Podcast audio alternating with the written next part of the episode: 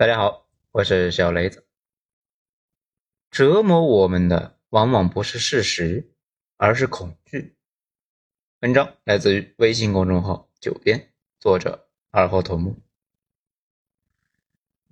这段时间有一些不少零碎的想法，咱们汇总一下来说一说。这第一吧，游戏里边呢，经常有句话：“开局一个碗，装备全靠捡。”对于绝大部分人没啥背景的人来说呢，不管愿不愿意，这就是一生的写照。只是有些人比较勇，走得远，捡得多。当然，也可能呢是因为走太远掉坑里面。绝大部分人往往是出走了几步之后啊，就再也不走了。美剧《行尸走肉》里边呢有一句话：“一切所需要的都在路上。”选择困难的时候，就选择那个不想选的选项，相信一边走一边捡，总能扛过去。走不远的主要原因一般是恐惧。塞内卡说：“折磨我们的不是事实，而是恐惧。”这句话呢，在眼下尤为重要。第二，高手和重复有关。最顶级的高手啊，是大量的重复和天赋的混合。太多人觉得自己呢不擅长某件事情，主要是因为啊，他可能从来就没有把那件事情呢认认真真的做十遍以上。高手往往不但重复的次数多，而且呢，在重复的过程中获得了某种快感。了解梅西、C 罗他们，就知道他们的生活呢就是极致的重复，把生命聚焦到一个点上。如果我们拿出来他们的专注做某件事，达成他们的成就呢，当然非常难。不过，大概率啊也能够成为行业大神，除非你们行业里面没有神。比如你开出租车就很难成神。每次重复的过程中，不断的引入微小的变化，形成厚厚的积累，哪一天突然间呢，就可以发出致命一击。这一脚至少需要十年的功力。前几天看一篇文章。聊到特斯拉单踏板模式，作者说啊，无论如何不要完全使用单踏板模式。这特斯拉呢有刹车板，而且呢也可以啊两个一起用。这一定要不断的用刹车，关键的时候呢，那救命的极限一脚，可能需要平时啊踩一万次才能够练成不经过大脑的肌肉记忆。让你在零点一秒之内做出生死攸关的抉择。菜鸟和高手的差别可能远远不止天赋，而是呢天赋没人家高，重复的次数呢也没人家多。第三，如果充满了自我鄙视，改不掉也不用太在意。天生自我鄙视既是枷锁也是翅膀。咱们认识的不少顶级高手呢都是这样的，天生充满了对自己的不满意。这可能是他们前进的动力，同时也是痛苦之源。第四，大部分消极、一事无成、干啥都提不起兴趣的人，一般有一个隐藏技能，碰到他们自己那个命中注定的领域呢，往往会爆发出恐怖的战斗力和专注力。所以，如果你能够找到你的那个职业，你可能就成了一半。大刘在《三体》里边。利用这个设定呢，云天明啊就是一个一事无成的 loser，他的技能点全点在了一个地球上呢用不到的点。有人说大刘自己就是这样一个人，所以他体会很深。五，年轻最大的优点就是脑残，对世界有着肤浅的理解，觉得凡事呢没那么难，脑袋一热就是做，边做边捡垃圾。用很多年过渡到一个很高的水平，多年以后回头来看，发现当年那真是又勇又二呀，竟然搞定了这么大的事情。如果一开始就知道需要这么久，费这么大的劲，估计啊都不会下手。老年人最大的问题就是知道的太多，知道那些新的路线呢到底有多难，往往就是不免陷于保守。所以，一个行业一旦被老人把持，基本完蛋了，再也别想有突破。任何新的尝试呢，都会被叫停。大刘对此也是有深刻的理解，他的意思是，都枪毙了吧，留着干啥？张北海在手里面呢，压入了陨石弹，啪啪啪，把老航天全给射杀了。第六，工具影响大脑。一个很简单的例子，如果你平时写字呢用键盘和手机，这么一个微小的差距，时间长了，你对码字和记录的理解天壤之别。用手机呢写两百个字超级麻烦，但是用键盘随便一个人三分钟就能够搞定。这就是为啥长期用手机的人不愿意写文章，甚至呢懒得去搜索，因为手机打字太慢，屏幕太小，没有办法呢快速浏览。更复杂的问题呢，就需要更复杂的工具。那些复杂工具呢，在使用过程中会重塑人对世界的理解。很多问题你搞不定，并不是因为你的能力不行，可能只是因为啊没有接触过相关工具。以前我们总说啊，学门手艺，现在呢，越来越多的说学个软件，CAD、PR、玛雅等等等等，哪怕是掌握一堆 Excel 的公式，都能够让你对这个世界有新的理解。第七，行为都是激励出来的，每一个好学生，基本呢都曾经有一个好老师对他的各种照顾、各种夸。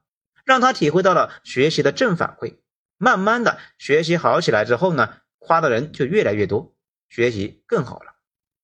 当然还有内生激励，可能不需要别人夸，他也有动力。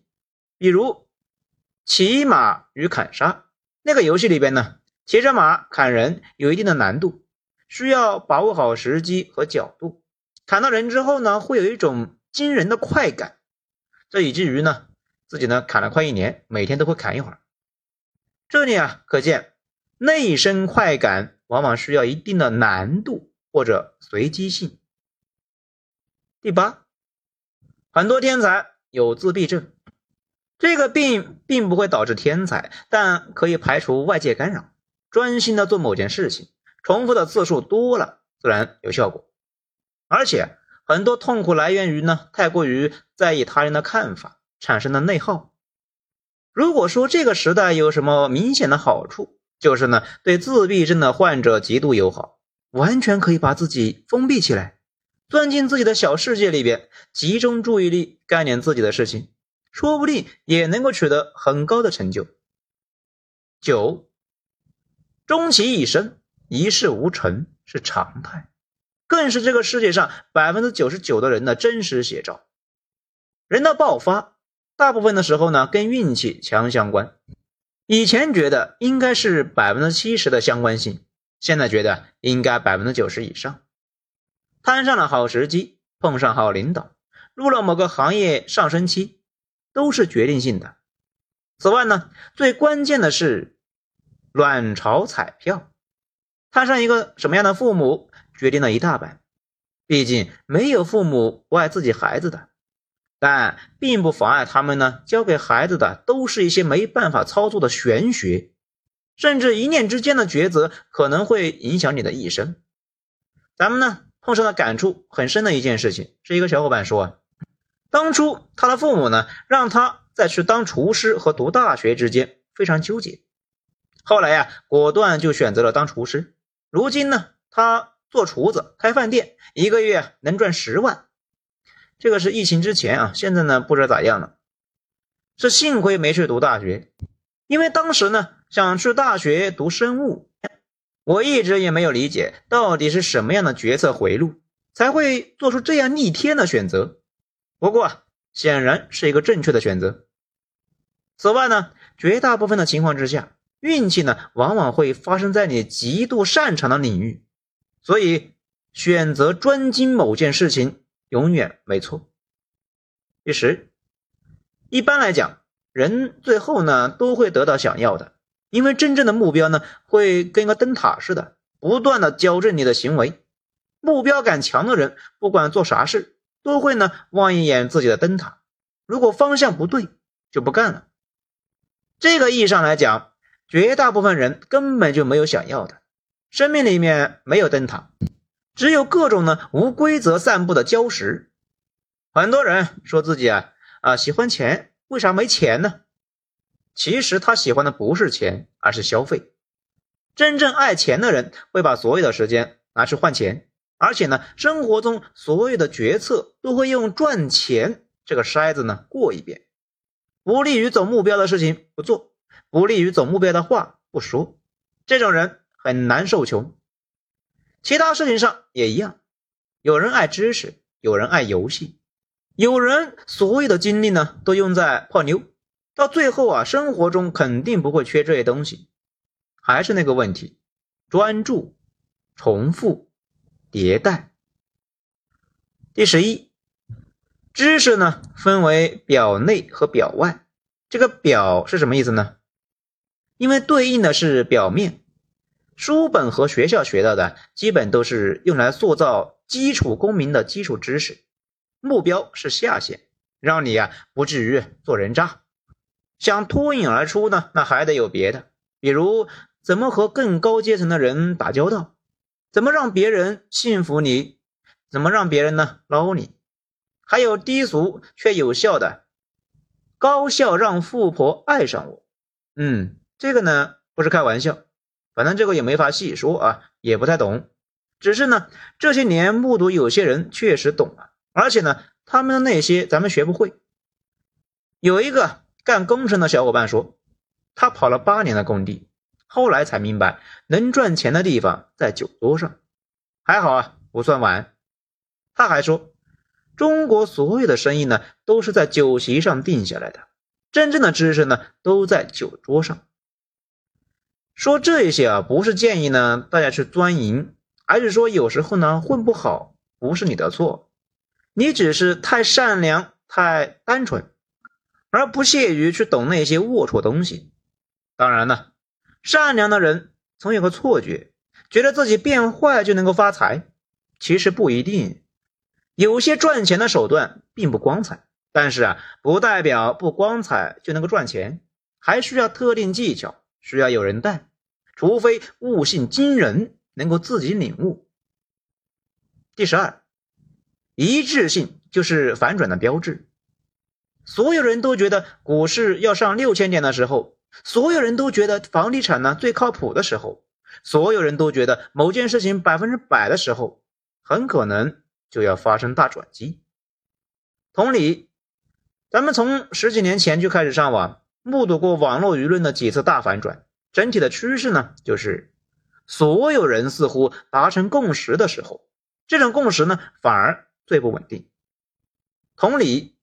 经济一片热闹非凡的时候，可能已经到了顶点；所有人都看不到未来的时候，反而即将触底反弹。第十三，相信就是力量。重复的相信会不断的修正行为，行为呢会再次强化信念。人就是信念的集合。碰上新的问题，选择回避还是面对？碰上挑战。选择迎难而上，还是试都不试？看着是观念，其实是以往行为的集合。从今天起，尽量积极，尽量自信。时间长了，才能发现，积极和自信本身那都是能力，需要费劲的去获取和维持。好，今天内容以上，谢谢收听。喜欢的话，给一个五星评价。我是小雷子，咱们下章再说。